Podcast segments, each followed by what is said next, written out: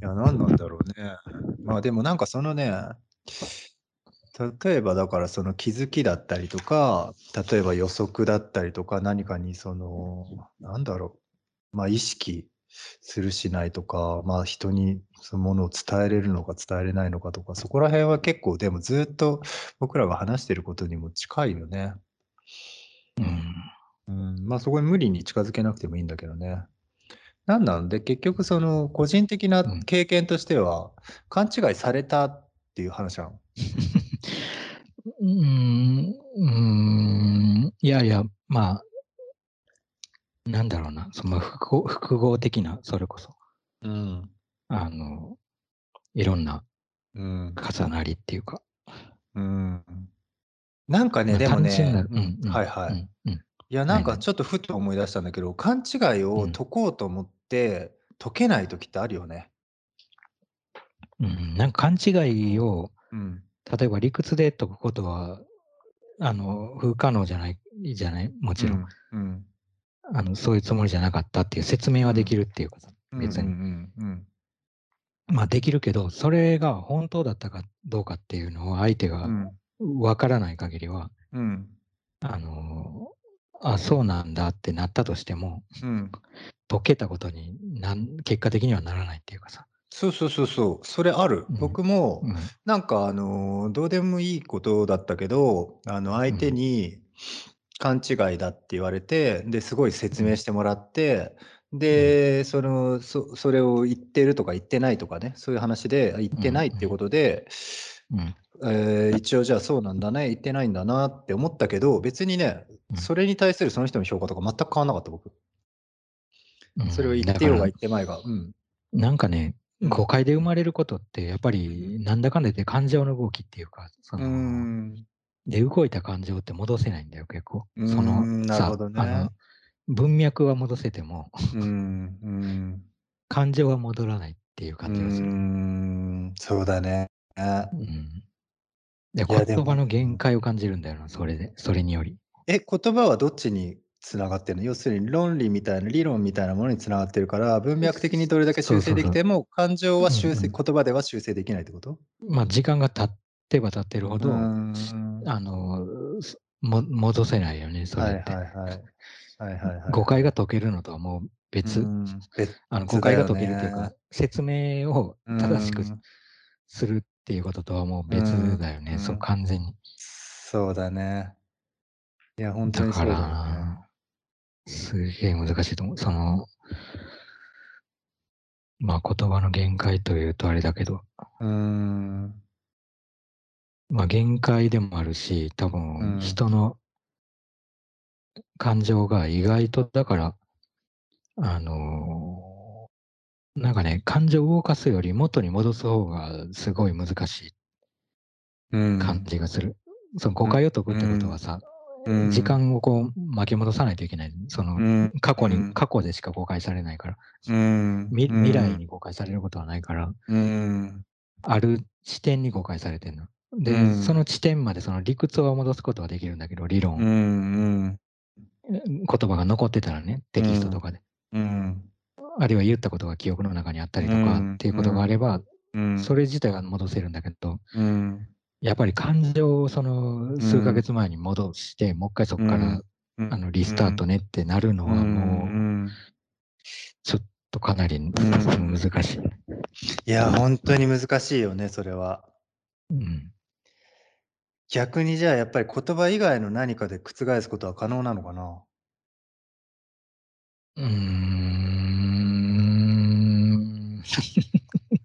いや、そのものによる、なんか関係性によるだろうけど、うん。なんだろうね、それを計算してやることじゃなくなっちゃうかもね、もうそこから、それは。うん誤解を解くとこは、やっぱり、なんていうの、頭の中で整頓しないとで絶対できないじゃない。うんそんななんか感情的になって誤解だよとか言ってどうなっててもどうにもならないわけだから。そうだ。うん。結構理路整然とあの説明しないと、うん。理論的にも誤解が解けないんだけど、うんと思うんだけど、ただ、そそれを単純に、なんていうの？感覚的に、感情的に覆そうとする行為は、があるとしたら、うん。多分もうなんか計画とかうん。理理理論とか理屈ではもう無理だと思そうだよね。だから今ちらっと言ったけど、逆にさ、例えばその人がさ、うん。本当にもうなんか、おえつで泣いて、もうなんか、とにかくそう誤解だったんだってことを伝えて、で、それがうんもしその相手に感情的に伝われば、それが解かれる可能性っていうのはあんのかな？その理論ではなく、その感情に触れることができるんだとしたら。うーん。うーん。一応想像してみてもどうだろう。その、うん。人によるだろうけどな、それも。なんかその人が今までそういうことをししてなかったりとか、例えばもう、うんはない初めてそんな感情的になってるのを見たとかっうん。ていうことだったりさ、積うんみ積み重なってきたその人を見てきた何か視線みたいなものうん。との関係で、うん。それがなんか意外と、意外とっていうか、それによって何かが、うん。感情が動いたりするっていうのは十分あるとは思うけど、うん。まあでも逆になんか、またこいつ泣いてるわみたいな感じだと、そりゃそうだ。もうちょっとうん。意味ないっていうか、愛想つかされるよね。愛想つかされるの、うんあの、さらに愛想つかされるかうーん。もね。で、やっぱり、うーん、うーん、その理論ではなく、その感情的な部分で、何らかその動くっていうこと、それ全然違うよね。その最初のさ、動くっていうポイントに戻すとさ、まあ、人の、まあ、心なり行動なりいろんな意味でうんうなんそれだけど、うん動くっていうことで、言ったしたうん2つの道があるとして、その理論的な意味での動くっていうのと、感情的な意味での動くっていうのは相当違うよね。いや、相当違うと思う。だから、なんか理論的にフィルターを外せば、感情のフィルターも外れるかっていうと、全然うん全然違う。それを外せなくて、うん。そそうなんだよね。だから、結構ね、あのーたとえ本当にちゃん誤解されてて、正当に説明して、うん。それを、あ、うん、そうだねってなっても、確かに、そうだね。フィルターか、そうかもな。だから、うん。いや、難しいね。うん。フィルターを外すっていうのもさ、うん。なんていうんだろう、フィルターを加えることはできるんだけど、多分うん。うん。新たなフィルターっていうかさ、こういう見方もあるよみたいな感じで、うん。ただその元々持ってるフィルター、かかってるフィルターが濃い色だったら、上から黄色いフィルターをかけてもさ、大して変わんない。うん。だから元々のフィルターが かかってたとしても、それが薄かったら、そこに赤い、黄色いフィルターとかをかけることで、ああ、こういう、そっかそっか、まあそういうあの視点だったんだなってなったりとか、まあ誤解だったとしても、ああ、そっかそっか、そう、まあ自分からは見えてなかったかもしれないけど、うん。そっちからはそう見えてたんだねってなるうん。かもしれないけど、うん。まあその、そうだね、それまで、そその最初俺が目から鱗だって言ったうん。のと同じ話になるけど、さっきの一つ目の話で、うん。そういうふうに俺が感じたんだけど、その言われうん。た言葉で。うん。なんかまあある程度その人を見てきて何かが積み重なってる上でのうん。うん。話だとしたら、もう濃いフィルターがかかってるから、うん。黒いフィルターっていうか、うん。いくらそこにこう新たなフィルターを付け加えても、うん。まあ基本的にフィルターって外せないものだとしたら、うん。うん。加えることしかできないとしたら、もうう効果、ある効果があるフィルターはもうないっうん。うん。ていうことになっていくよね。どんどんと。使えるフィルターがなくなるっていうか。うん。いや、でも変な話だよな。何フィルターを加えていくっていうのも変な話だけうん。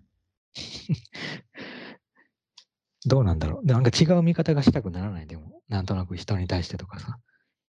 俺はすごくそそうなるんだけど、うんその、うんなんかこう思ってたけど、この人はうんもしかして違うかもしれないって思いたい願望の方が強い、どっちかっていうと。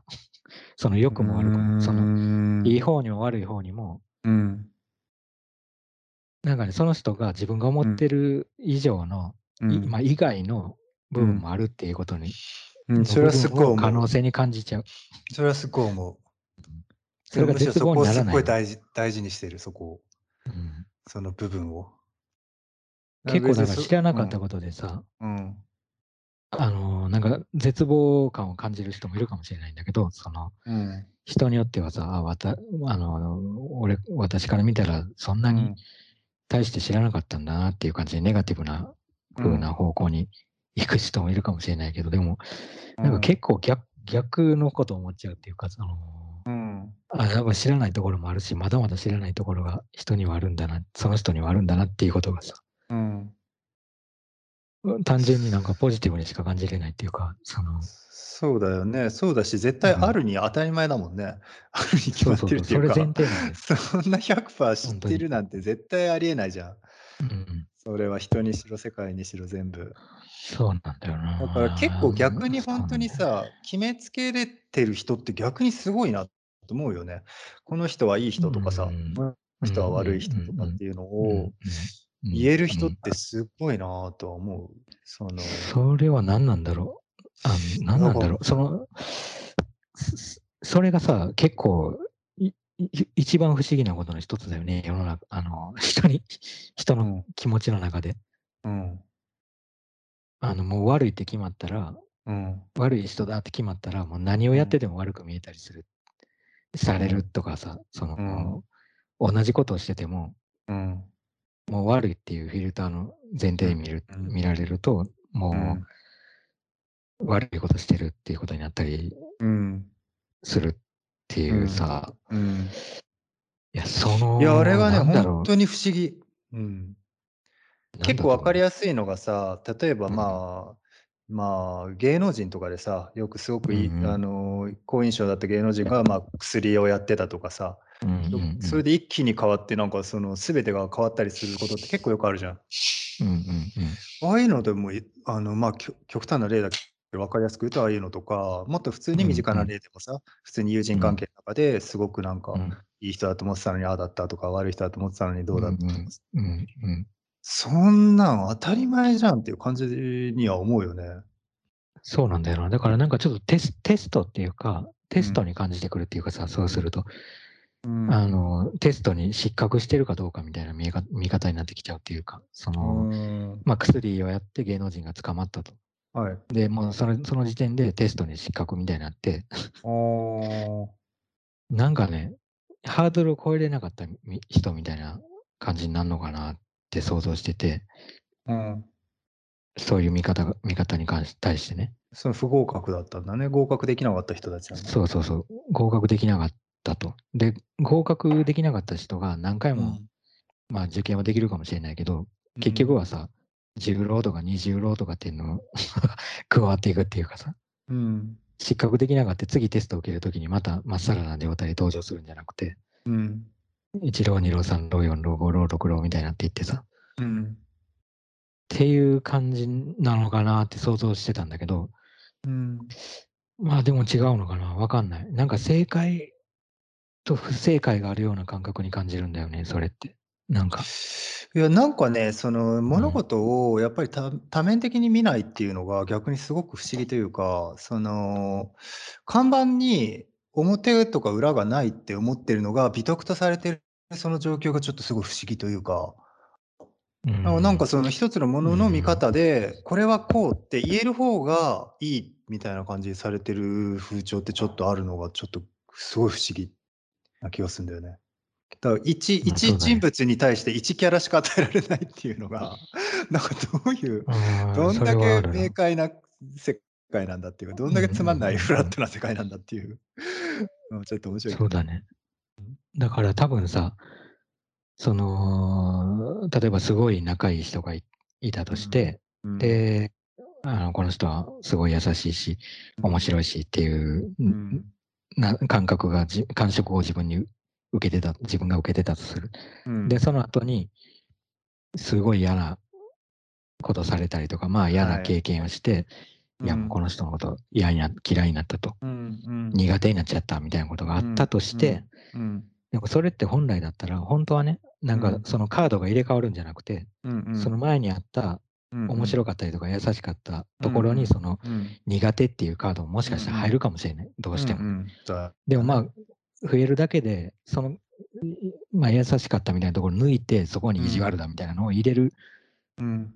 入れるわけじゃないじゃん。うんじゃあ、ほんそうあ本当だったら。うん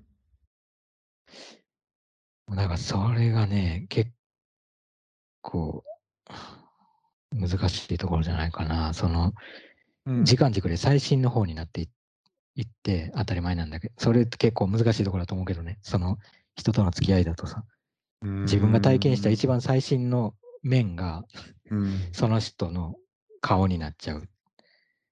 いや、っていうなんパターンかね、なんていうの、その、そんなことってあんのかな、でも、なんか結局それってさ、その全体が見えてないというかさ、全体を見ようとしてないというかさ、まあ、単純な話、例えばじゃあ、うん、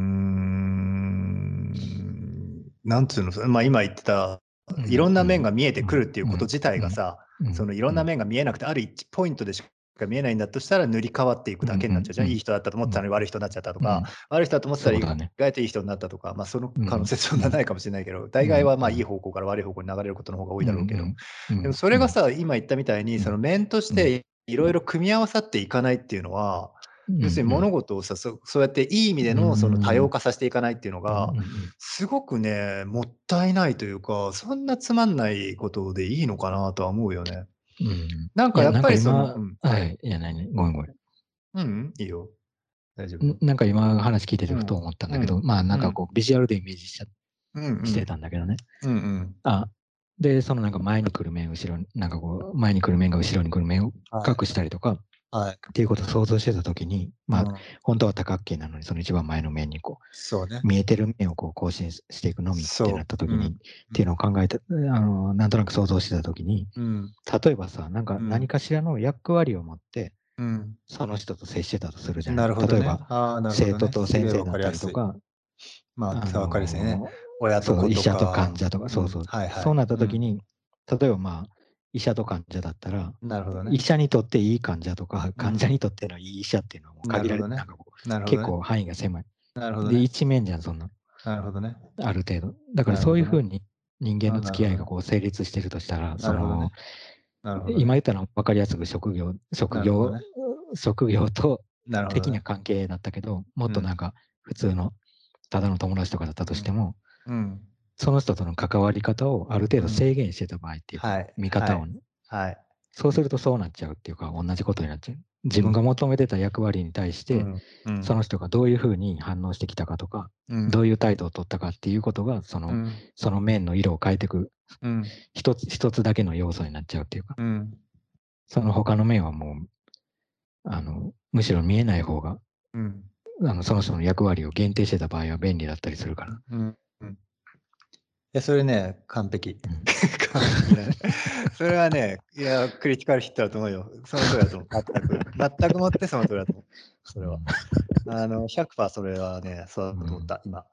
あのーその多様性みたいなものを、いや、僕もね、結構 今のはね、本当にその通りだと思う。僕結構さっきまで考えてた、その多多面、多,、えー多角形みたいなもの、多面、うんえーうん多様な面っていうのが、結局その、複雑さみたいなものと多様性みたいなものが一緒になっちゃってることによって、その複雑うん。多様性っていうものをまあ嫌うっていう方向性で、うん。そういうふうにん。あの、まあ、シンプルであることっていうのでわざわざそのうん。面を区切ってるっていうふうな考え方でそのうん。思ってたんだけどうん。違うわ。確かに、まあ、違うっていうかそれもあるかもしれないけどそうじゃなくてうん。そのうん。元から区切ってる気で来てるんだ。うん。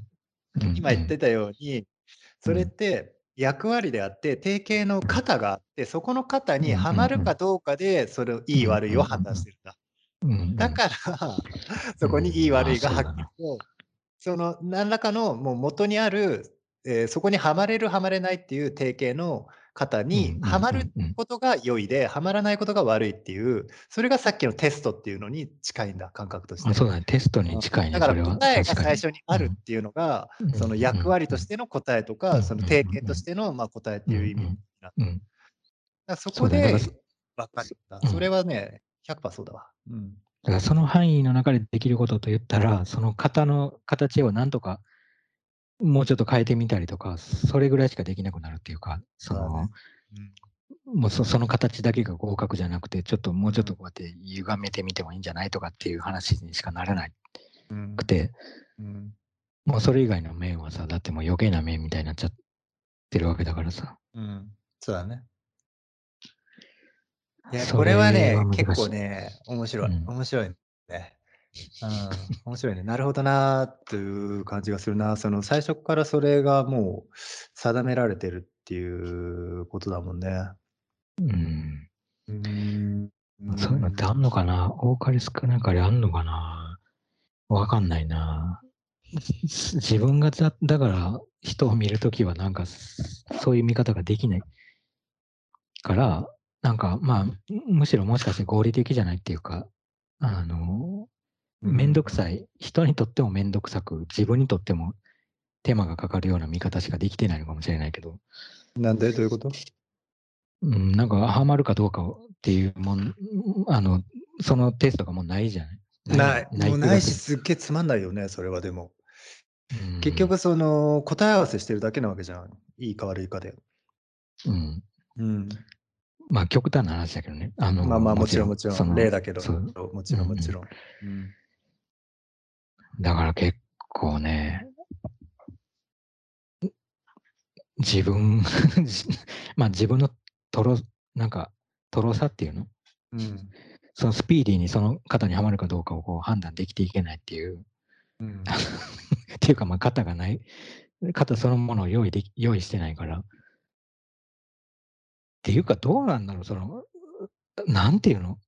そのさ、このテストを合格できるかどうかとかさ、ここをクリアできてないから、うん。この人はちょっとダメだと思うとか、うんあの、最初なんて言ってた？失格じゃなくて、なんだっけ、クイズ出して、クイズの中で答え、うんえ、なんだっけ、失望するじゃなくて、なんだっけ？え、愛想つかす？あ、そうそう、アイスをつかすとか、うん。うん。うん。っていうのはなかなか起こらないっていうか、うん。うん。自分の中でね。うん。今まで俺アイスをつかしたこと多分ない、ない気がするんだよ。うん。正直言って。あの、うんまあまあ、それは俺が愛想つかされる側の 人間だからかもしれない。ただ単に、いろんな人に、いろんな人にうん愛想つかされ続けてるから、むしろ愛想をつかすことができないのかもしれないけど、うんつかす側になれないうんのかもしれないけど、だけなのかもしれないけどね。でもど、ちょっとその感覚がなかなかないからさ、うーん、いや、難しいなんかねな、そうね、でも確かにそうね。いや、なんかさっきのはすっげえ合点がいったな、でもやっぱりその、なんつうの、その、例えばアイドルとかが、うんまあ、うん。うんえー恋人禁止とかね、恋愛禁止とかうんもそれに近いというか、本当にアイドルっていう方を本当に信じてる人にとっては、それ、まあ要するに恋愛するなんてアイドルじゃないっていうような意味なわけじゃん。うんうん要するに、うんうん。そこのアイドルにおける多様性なんて絶対認めないわけじゃん。うんうんあその形式と良い悪いっていう判断が、えー一つの塊になってるのはすごい。わかるよ。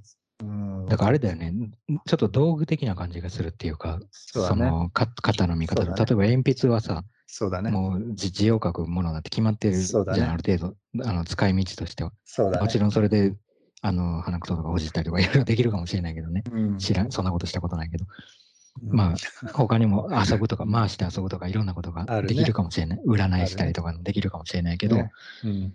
でも、まあ、基本的には文字を書くっていうのに便利な形になってたりとか、そ,、ね。れが可能な形になってるっていう意味で、その面をさ、人は見てるじゃん、鉛筆の。うんうん。だから、それと一緒っていうか、やっぱ鉛筆が書けないと、もうん。う、まあ、この物体はもう役立たずみたいな、失格っていうことになって、0点の鉛筆ってことになっちゃう。うん試験に通らないよね、その鉛筆。もうあの、出荷の時のうん箱の中に入れてもらえないよね、お芯が入ってない鉛筆を。うんそうだね。なんなんこれね、いや、うんこれでもね、結構ね、由々しき問題だね。これがもしはびこっているんだとしたらだけど。う。うんーん。やっぱりまあはびこってんのかなうん。うーん、どうなんだろう。まあ確かにもちろんぜ みんながみんなそんなこと言ってるわけでもないし、みんながみんなそう言ってる面もあ誰でもあるのかもしれないけれど、なんかでもその、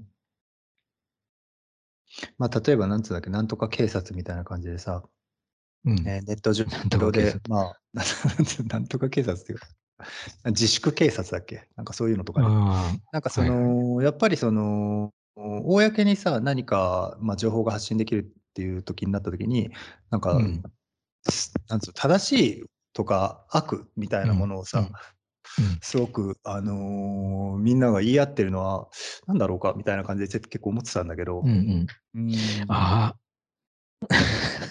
ごめんごめん。いや、なんかさ、うん。この、えっと、前の回、前の週かな。うんうん。だから、回数としては、まあ、うん。この今、多分1と2みたいな感じで、うんうん。2の部分で話してると思うけど、うんうん。前の週のちょっと1か2か忘れちゃったけど、うんうん。とにかく前の週の話の中でさ、うん。前の週に最1と2分かれてなかった？うん。分かれてなかったか。うんうん。なんか後半に話してたような気がするから、うんうんまあ、はいはい。後ろの方かな。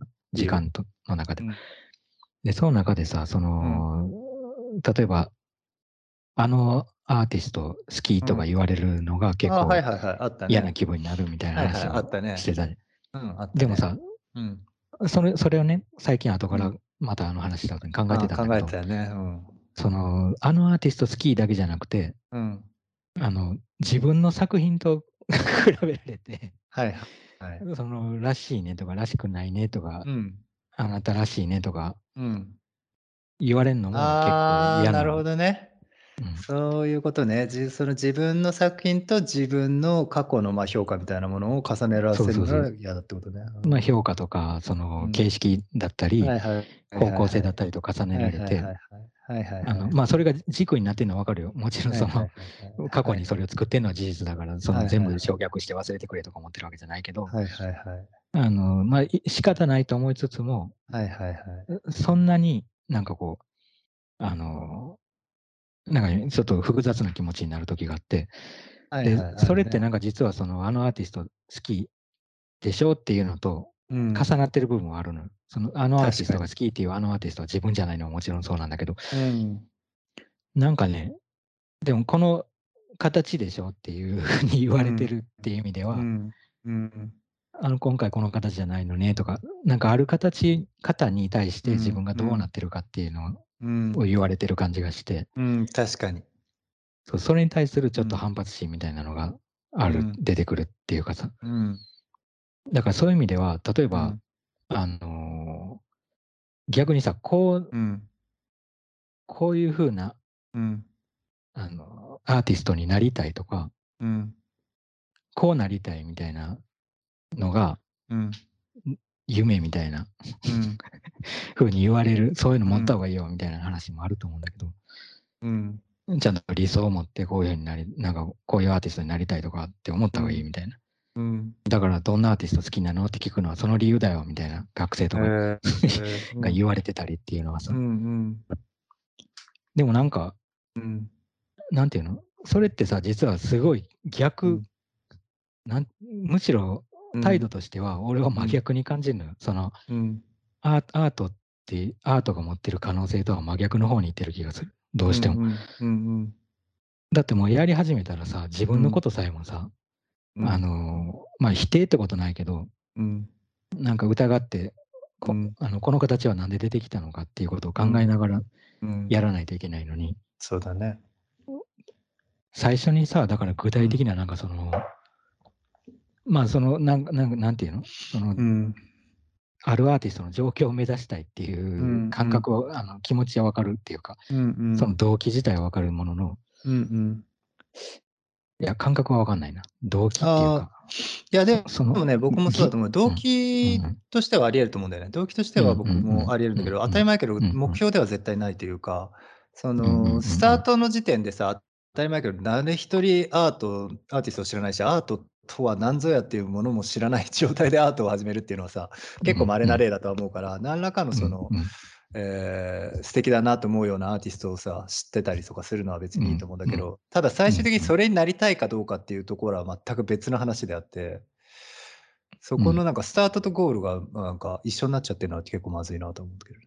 いや、そもそもさ、今となってはさ、アーティストになりたいっていう言葉が成り立つのかどうかもちょっとん微妙な気がするな。うん、いやそうだと思うよ。でも最初はあると思ううんよ。一番最初は。る最初はある。ると思う、最初はあると思う。うんあの、展示したいとかね、そのそうそう、スタートの時点では。美術館で展示したいなとか、うんそのそういうのは多分あるし、うん別にそれが、そういうのもやめて、もう、うん無欲な方が、欲を全く持たない方がいいぞみたいなことじゃなくて、なんていうのかな、なんか難しいけどさ、結構なんか、なんだろう、なんかその目指すっていうことの一方向性に対して、うん。もう疑う必要があるっていうかさ、目指すってやっぱり方向が決まってるから目指せるわけじゃない。うん。あのそうじゃないと、何も何、その方向が決まってないのに目指すぞっていう、うん。目指すっていう動詞ってなかなか成立しないと思うんだよ。そうだよね。何々を目す。指すみたいなうん。言い方しかできないから、だだから俺、その目指すこと自体が実は結構、あまあ、アーティストをっていう意味で、目指すっていう意味がね、うなん、か、割と成立しないなと思ってて、で、結果的にうん。それがアーティストって言えるかもしれないっていうことになるのは、うん。方が、うんあの形としては、うん。多分ね、面白いことになってる気がする。うん。よねそのもちろん。アーティストになることを目指すよりも。もちろん現実はさ、もっといろんな手続きがあったりとか、なんていうの、あのプロセス、何かのちらのプロセスをこう体験しながらやっていく中でさ、うん。実際は何何かこう細かいことで目指さないといけないことっていうのはもうたくさんあるかもしれないけどさ、うん。まあどうなんだろうな、その目指すっていうことの形、なんか形、うん。どっかの形にはまりたいみたいな、欲に、気持ちに感じるっていう部分もちょっとある。うん。あるよね。まあ段階はあるよね。その、なんかあるか。なんて言うんだろう。いや、僕はね、基本的にはやっぱりその、なんつうの、ろある程度のその一番最初の方向づけだったりとか、いわゆるその発射台的なものとしての、そういった情報だったり要素だったり、他との比較みたいなものは、若いうちあった方がいいんじゃないかなとは思ってるタイプだけど、やっぱり当たり前やけど、それで、発射台から、やっぱり発射しないと意味ないわけだから、うんうんだから結局はそこからが問題なわけで、アーティストのいやり、まあ、人生って多うん うんうん分、まあうん想像するにね。まあそねこからはもう誰もわかんないからさ、当たり前やけど。まあ、しかもさ、多分、まあ、その何かを、何かのアーティストがね、を見て、で、それでまあ、アートって面白いんだなと思ったとして、まあ、その、それを目指すかどうかはわかんないにせよ。うんまあ、面白いと思ったから興味持てて、自分もちょっうん。といろいろやってみようと思ったっていうことは、まあ、よくあると思うけど、うんで、その面白いと思ったアーティストっていうのがさ、あそのアーティストの方向自体も、まあ、うん。ももちろんもういろんな、うん。もう様々な人がいるわけでさ。で、その人自体が多分なんか、うん。あのーさっき言ったみたいな可能性を秘めてないと。うんうんうんうんうんうん。そりゃそうね、本当に。そりゃそうね。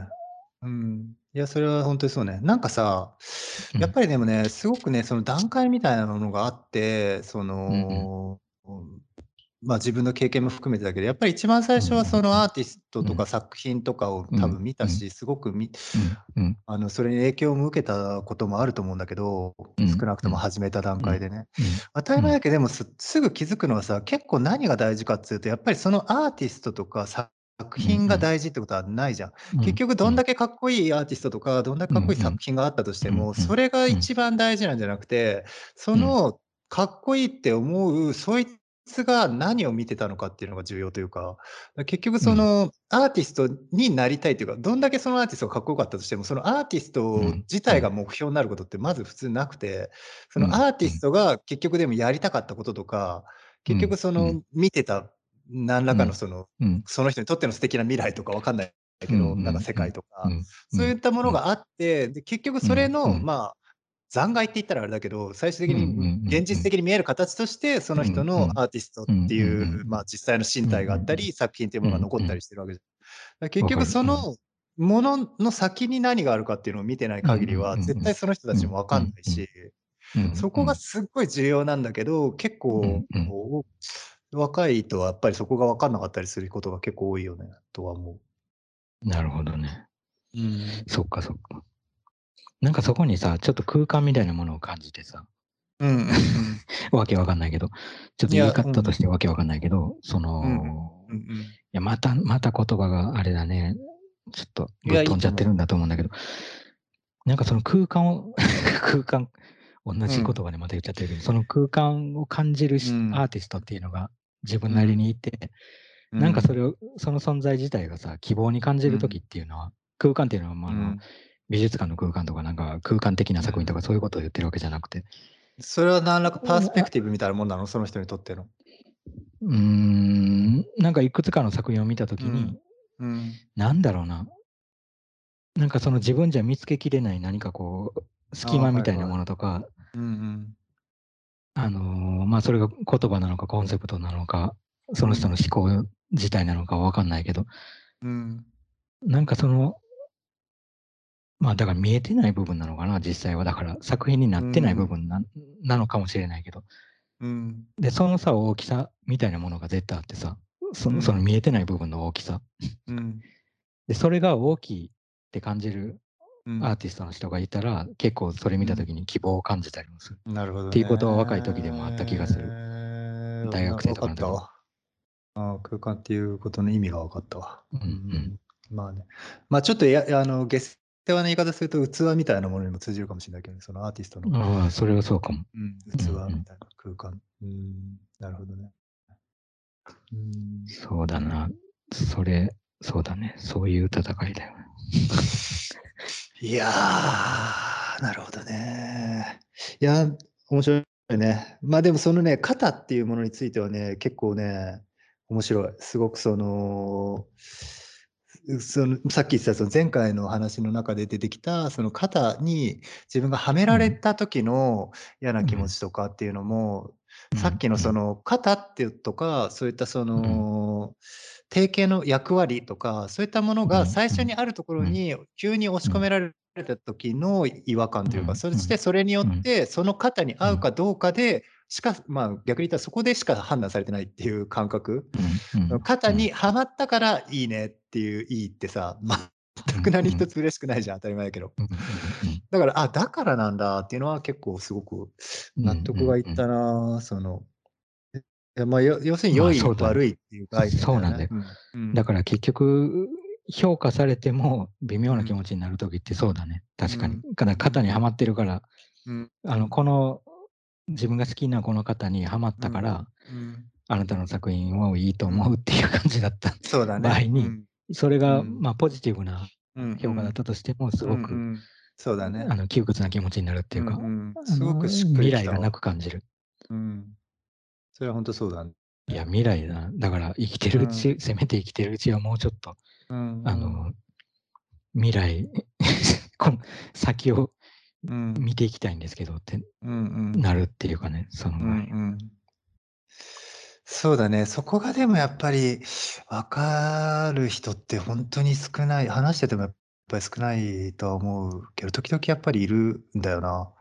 なんか、うん、作品見してもそうだし、まあ他の展覧会見てもそうだけど、うん、うんそこで評価しないようにし、どんだけ意識してるか分かんないけど、人人によって本当にそこで評価しないようにしてるっていうか、肩を一回置いとくっていう思考の仕方を身につけてる人って確かに時々いるんだよな。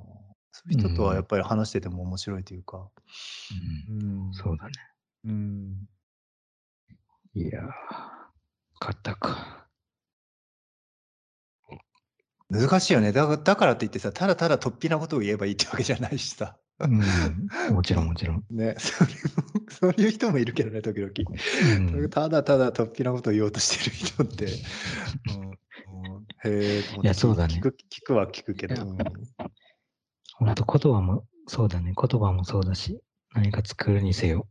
うん、だから目的化するのって何でもなんか目的、そこから外れるんだろうな。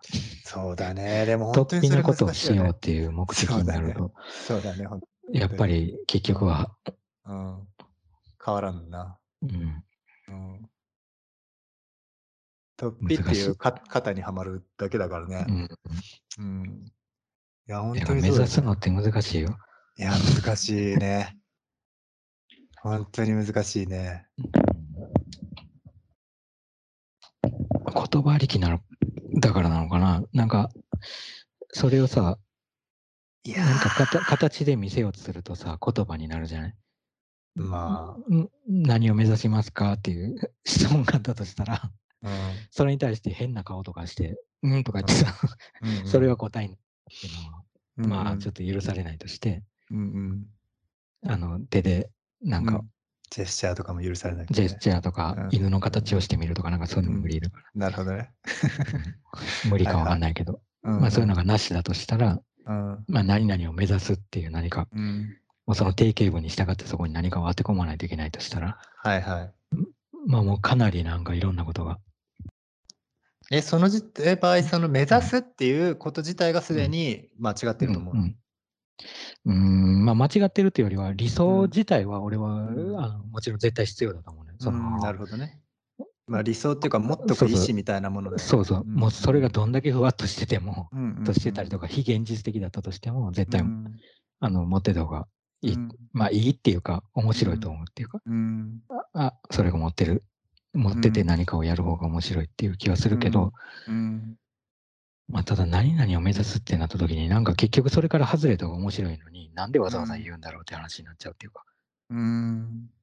その、これこれを目指しますってなった時に、そこから外れて、外れて初めて面白い。まあ、外れてっていうことないけど、うん。なんていうのかな。なんかそこ目指してないのにそこに到達しちゃうっていううん。ことの方が、うん。やっぱりね、え、なんでなんだろう、それは。そうだな、そうだな。だから、そうだね。やっぱり目指目指したら到達できないわ。そう考えてみたら。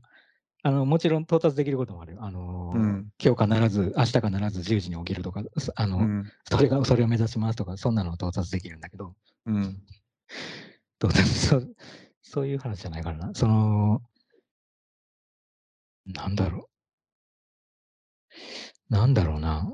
そのアートに関することだけなのかな、それって。いや、全般だと思うよ。すごく、うんまあ、よくも、いい意味でも、その、ある種哲学的な、その全般に関する問題だと思うけどね、その意識に関する問題だと思うよ、結構。その目目的っていうもの自体を持つことによって、それが、なんつうんだろう。まあ、踏み外されるというか、なんか、うん、うん違う目的に達して、達することが、うん、まあ、それこそ型に、その目目的にしてた型に入ってないからダメとはならないっていう、うん、いや、でも達するっていうのもわけわかんないけどね、実際は。うん、達するってなんだよっていう話だけどさ、うん、ある何かに達するみたいな話とかもさ、うん、だから達しようと思っても達しないし、多分、うんあの具体的にここに達しようとも、ここがなくても、うん、達す達したいっていうだけで達しない可能性があるっていうか、あ可能性があるというよりは多分達しない。だ なんだこれ。とするとも、今までもそうだよね。今の話だと、まあ、最初た、目的っていうか、まあ、目的ってものを、ををその、なんつうの、保管するために目指すっていう言葉できてたんだけど、こ目指すっていう言葉が、だから今のこの話自体がさ、最初目的っていうものをまあ持っちゃうと、目的はダメだよねってところから、まあ目的っていうもの自体は、まあ目指すっていう動詞にくっついて、結局目指すっていうこと自体はもうダメだよねってなって、もう本当は目的っていうものを保管するために目指すが出てきたのに、で目指すってじゃあダメだよねってなった時に、じゃあ結局目指してたら到達できないじゃんって話になって、結局でも到達するっていうこと自体が今の話だと、うん。そもそも達するってなんだよってなっちゃって、ももともと本当に保管するため、保管するためにできてきたのに、それぞれ今さ、目的にしろ、目指すにしろ、到達にしろさ、その目的としてはさ、その語をさ、保管するために出てきたのに、全部それがずれてずれてずれていってるっていう、この状況が、すごく何かを目指した瞬間に、その意味が変わっちゃうっていう、この状況にすごくぴったり合ってる。確かに。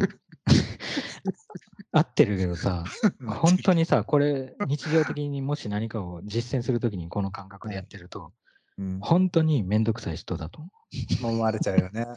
う。うん、それはそうね。だから、うなんかた、あのーなんかね、正しいとかでもないんだよね、だかうーん、だら。から結そうした方が正しいぞみたいな話じゃないんだよ。そうね。ただなんかさ、その、まあ、めんどくさいのは確かだよ、絶対に。めんどくさいっていうのは、うんつまりその、なんつうの、まあだから、そうスタートからゴールがないっていう時点で、その要するに、めんどくさいも何もないっていう状態になっちゃうんだけど、てか多分、意味が何もない。味がよくわかんないっていう状態になっちゃうんだと思うんだけうん。ど、でも少なくとも。それの楽しみ方が分かってる人は、あるそのうん。特定のその時間の中で、そういう楽しみ方がでうん。きることが分かってれば、十分楽しめるよね、絶対。そのず。らしていくことだったりとうんか、その。目的が目的とした瞬間に、目的がさ、結局消えち。ゃう時っうてあるじゃん。んうん。うあ、今うん。消えちゃった。意味が変わっちゃったとかっていう。ことにいちいち反応していうんうん。くと、かなりい。面白いのは確かなんだよ。ま、いや。確かに確かに。うん。そうなんだよ。だからさ、さっきの意識の、あうん。の、なんか恋愛の話じゃないけど、うんうん。多分だから、ん恋愛しようってういう意ん。識が意うん。識はでは、多うん。分恋愛できないっていうか。そうなんだよね。その通りなんだよ。いや、そうなんだよ。その通りなんだよ、ほんうん。とに。うん。いや、そっかそ。それ結構面白いんだよな、すうん。ごく。面白いね。おお面白いっていうか、いそうだね。いや、なんかね、すごく面白いなと思うんだよ。なんかちょっとね、違うかうん。もしんないけど、少しね、似うん。てる問題の一つとして、うん。なんかね、日本のあるミュージシャンが言ってたんだけど、うん。例えばね、そのあの、売れてるヒえ、ヒットソングの恋愛のね、うん。例えばラブソうん。ングがあったうん。として、うん。そうのすん。ごく、ええ、恋愛に盛り上がってるっていうようなラうん。ブソングがうん。すごいうん。あったとしても、それをうん。実際にセックスの最中にかけるかっていう問題があるっていう話をしてて、なるほど。なる結構ほどなるほ僕はすごく面白いなとうん。うんう思ってて、ん。要するにその愛のある種そうん。の、まあ、ピークみたいな状態でうの、ま、んうん身体的な意味でうん。のね、セックスがあるとして、そうの愛をうん。確かめ合う時間としてのセックスがあうん。るとして、うん。その時うん。にじゃあ、今散々歌ってる、そしてみんな気うん。持ちよくなってるそのラブソングをうん。そこうん。でぴうん。ったり合わせるように、かま、はいはい。かけるのかける。のかっていううん問題。うん。なるほで、ど。これはうん。結構面白いなと思ってうんて、うん。そうだね。なんか、すさっきのそのなんかそうん。の、なんつうんだろうな、な本質みたいなものと、そうの、ん。そのうん。本質を本質っていうことによって、その本質うん。が形骸うん。化しちゃうようなズレみたいなうん。こと、それと少し似てる印象もあるんだよね。うんうん。わかる。うん。わかるな。だからストーリーなんだよな、あれって。だからうん。恋愛ソングみたいなのって、ス。トーリーがないと、うん。あの、一種のなんか恋愛ストーリーみたいなののテーマ曲なんだよ。うん。はいはいで、はいはい。本来だったら現実世界では、あの、うん。ストーリーの中にはもっと、あストーリーっていう、まあ、もそもそもストーリーじゃないんだけどさ、現実は。あの、物語でもないし、漫画でもなければはい。映画でもないから、はいはい。あの、その恋愛ソングみたいなことはほとんど、ほぼほぼう。なんい。うん。あの、恋愛ソングを、恋愛ソングの予言をなんとなく再うん。現することができるけど、うん。まあ、そうだな、ストーリー。えーストーリーっていうのはすごい考えるな。そのなんか自分で作ったうん。夢とか目標もストーリーなんだよな、結局。まあ夢うん。っていうか、あのさっきは理想は必うん。要だって言言ったし、俺はそう思ってるけど、でうもそん。の目標の話をしたときに、目標っていうかなんかうん。目指すっていう話をしたときに、それがうんうん。どうかなっていう話をしたのは、なんかその目指うすっていうんことがストーリー立てされちゃうっていうこと。うん。なんかこの、それはあるこ種の定型文ね、みたいな感じで、さっきの型みたいな話にも近いわけ。そうそうそう、その夢をうん。追うためうんうに、ん。この。なんか、あの、ピアうん。ノを、うん。わかんない。その、実際にそのピアノを勉強するためにオーストリアとかに行った方がいいこともいっぱいあうん。るだろうし、その、すうん。あの、ストーリー関係なくそういうことは、あうんうん。の、いろんな利点はあるとしても、なんかストーリーとして頭に浮かんじゃう何かその、うんうん。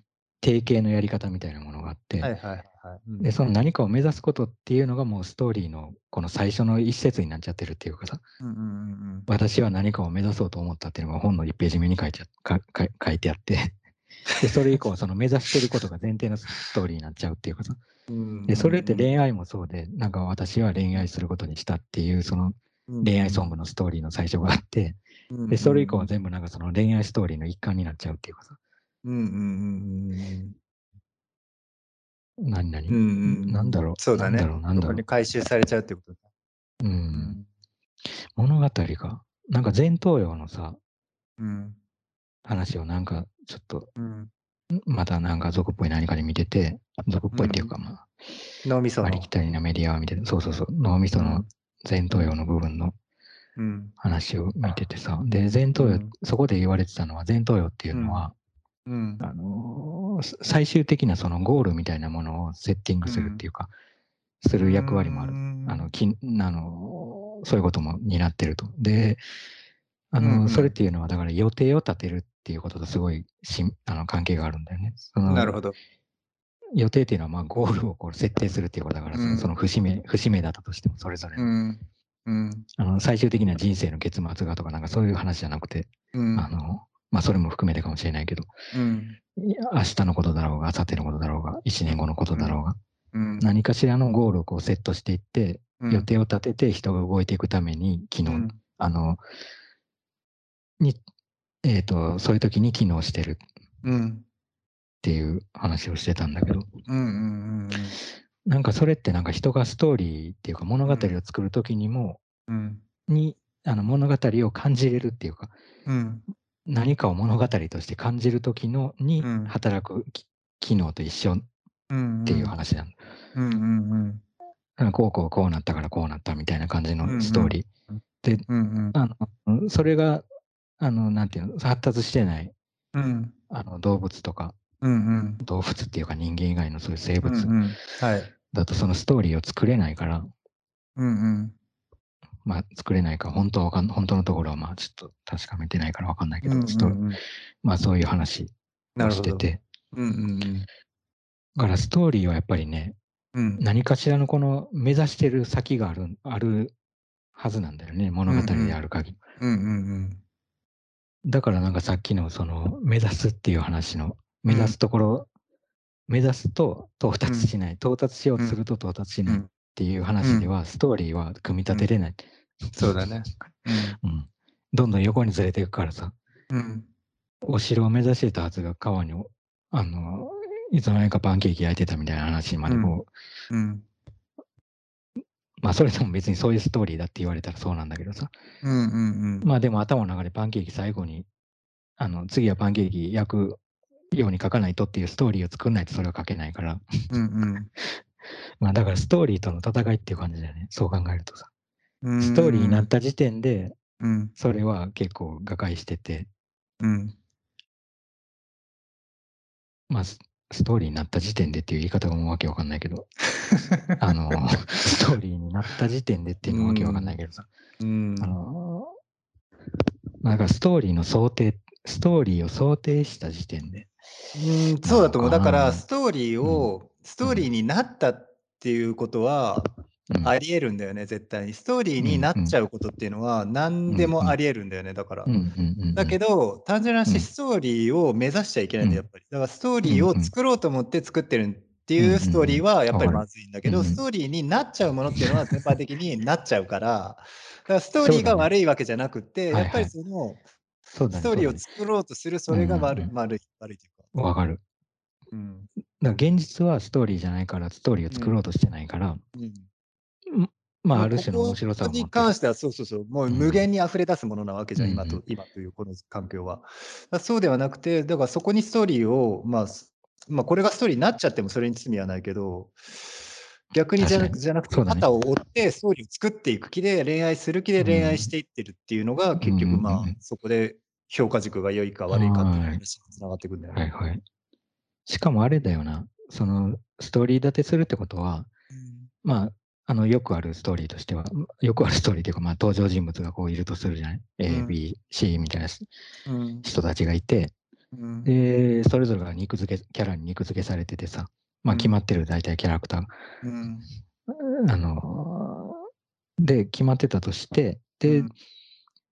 してたとしてもね、例えば何誰かの人生をストーリーとして書くとするじゃん。うん。合法でも何でもいいけど、うんうん。徳川家康でも。うん歴史上の人物、もうなんか人生が終了しちゃって、うん。終了しちゃってというか、な亡くなってる過去の歴史上の人物をストーリーにするとして、うん。にしても、うん。あのー例えば、うん。まあ、徳川家康だったとしたらさ、徳川家康の物語に出てくる敵、徳川家康にとっては敵勢力の人っていうのは、やっぱりうん。敵勢力として出てくる。うんで、まあ、場合によっては貶められる可能性もあるよね。なんか、あいつはすげえ性格悪いから、うん 性格悪いっていうか、すごいなんか横領とかして、なんかもう、ね。世間にとってすごくうん。ダメージを与えてるから、徳川家康というはい。英雄が成敗しましたみたいなストーリーになるかもしれない。はいはい。でも一方ではさ、その、まあ、それが歴史上残ってる、記述されてる、なんかこう、記録としては事実だったとしても、うん。逆から見たらさ、うん。まあ、徳川家康の方が実は横領してて、うん。それを止めに、それをさ、止めに入ったら成敗されましたみたいなことかもしれない。はいはいはいはい。だそれこそさ、うんもうなんか、あの悪悪って決められてるかはいはいはい。どうかによってさ、ストーリーってだいぶ、あのー変わっちゃうから、恋愛に関してもそうだよね。うん。今一番幸せよみたいな歌だったとしてもさ、うんうん。裏ではさ、なんか、あの、その彼氏が浮気してて、裏で、その、浮気してる相手を殴ってるかもしれない。で、その面から見た殴られてる人から見たら、うんもう最悪の状態じゃん、その通りって。まあ最悪だよ。悪人、悪悪のそういうさ、暴力な男がさ、暴力野郎みたいな人がさ、うんうん自分、なんか自分はこんなことになってんのに、なんだそれみたいな話になっちゃうじゃん。うんうん まあ、だからストーリーって結構やっぱそうだね。なんか一面的にならざるを得ないし、割とね、割と、まあよくある物語だとしたらだけど。うん。だ確かに。でも、やっぱりでもそこの裏で、ね、うんそんなひどいことしているっていう可能性ってやっぱり、まあよくもある、うんもうちょっとリアルというか、やっぱりそういったうん。可能性って全然あるよなって思っちゃうよね。そうだね。リアル。ルだから、だからう恋愛ソングになんないね、それ。そうだね。本当にそうだ DV がどうたらみたいなこやとないもんね。一番歌詞のね1番と2番で全然そんな変わっちゃってたよね。うん。いや、最後はもうなんかもう、修羅場になってみたいな、そんな、そんな歌ないですないよね。ああ、そっかそっか。不思議だね。いや恋愛ってそんなもんなのかな。恋愛はでも結構面白いと思う。やっぱりすごい面白いなと思うね、うん見てても。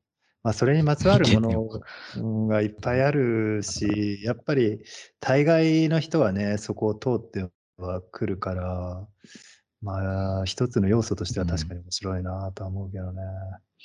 うん。うんうんうん、いや、なんかやっぱりでもそうね、そのさっき今言っうんたその、まあ、例えばドメスティックバイオレンスみたいなものとかも含めて、うん、うん、それすらさ、その恋愛っていう枠の中に入っちゃえる可能性なわけじゃん。ドメスティックバイオレンスとかが。うん。うん。だからそう そうだ、恋愛。そうだね。まあ、ドメスティックバイオレンスじゃなくても、とか、あのそこまでいかなくても、うんまあ、んなんていうの？ロマンチックじゃない出来事っていうのはもうたもちろん大量にある、うんあって、うんどっちかがもうとにかく心底嫌になるっていうはいはい。ことっていうのは、まあ全然ありまあまあ、全然おり起こり、うんあるが憎しみになることなんてもう全然あり得るそう。そうだね。うん愛が憎しみにね。いや、全然なると思うね、それは。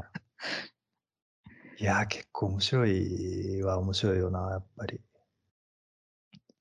そうだな。人間関係って、そうだね。難しいね。なんか見あ、あの、まあ観察じゃないけど、お互いに見,、はい見合ってるっていうかさ、うん。まあ、お見合いっていう言葉じゃないけど、なんか見合ってるうん。じゃない、まあ、うん関係がある人に関しては。関係がある人っていうか、うんうん。お互いの話だよね。そうそう、お互いお互い。まあ、お互いじゃないと関係にならない。関係になんだろうね。もんね関係って見られてるだけになったり。うん、うん。そうすると、うん。いや、そうだな。かといってさ、お互いに見てる、なんていうの？うん。見てる範囲とかさ、うん。時間とかいろんなことが違うじゃん。うん。違う。ま今から今までうん。お互いのことを見よっかみたいなことになんないもんね。なんだこのじ10時から10時半までお互いのことを見る時間にしようとか、そん なことになんないから、なんだうん。いつ相手のことをこう見てたりとかさ、うん。あの見たり見てなかったり、うん考えてたり考えなかったりっていうのは、それぞれもう全然、うん。2人人がいても全然お互い違ううん。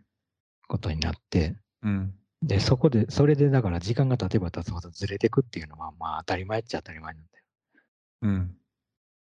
あの、だから、多分最、あの、例えばそれが恋愛だとしたら、最初より後ろの方がずれてくんだと思う。そりゃそうだね。確かにね。使ってる時間の差が出てきて、そこに。うん。うん。まあ、使ってる時間って言い方はちょっとあれだけど、あの、うんうん。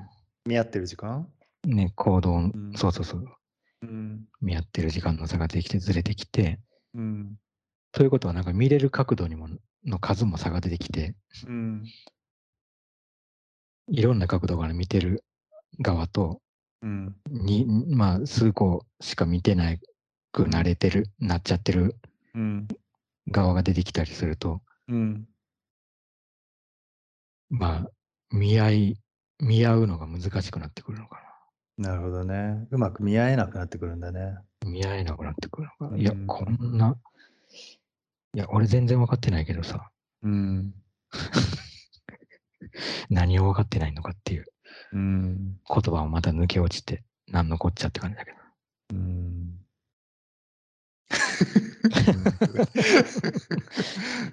いや、うんだよ。うんだと思う。泣き声的な、泣き声的なうんだった。なんか、うなってる感じ。そうなってる。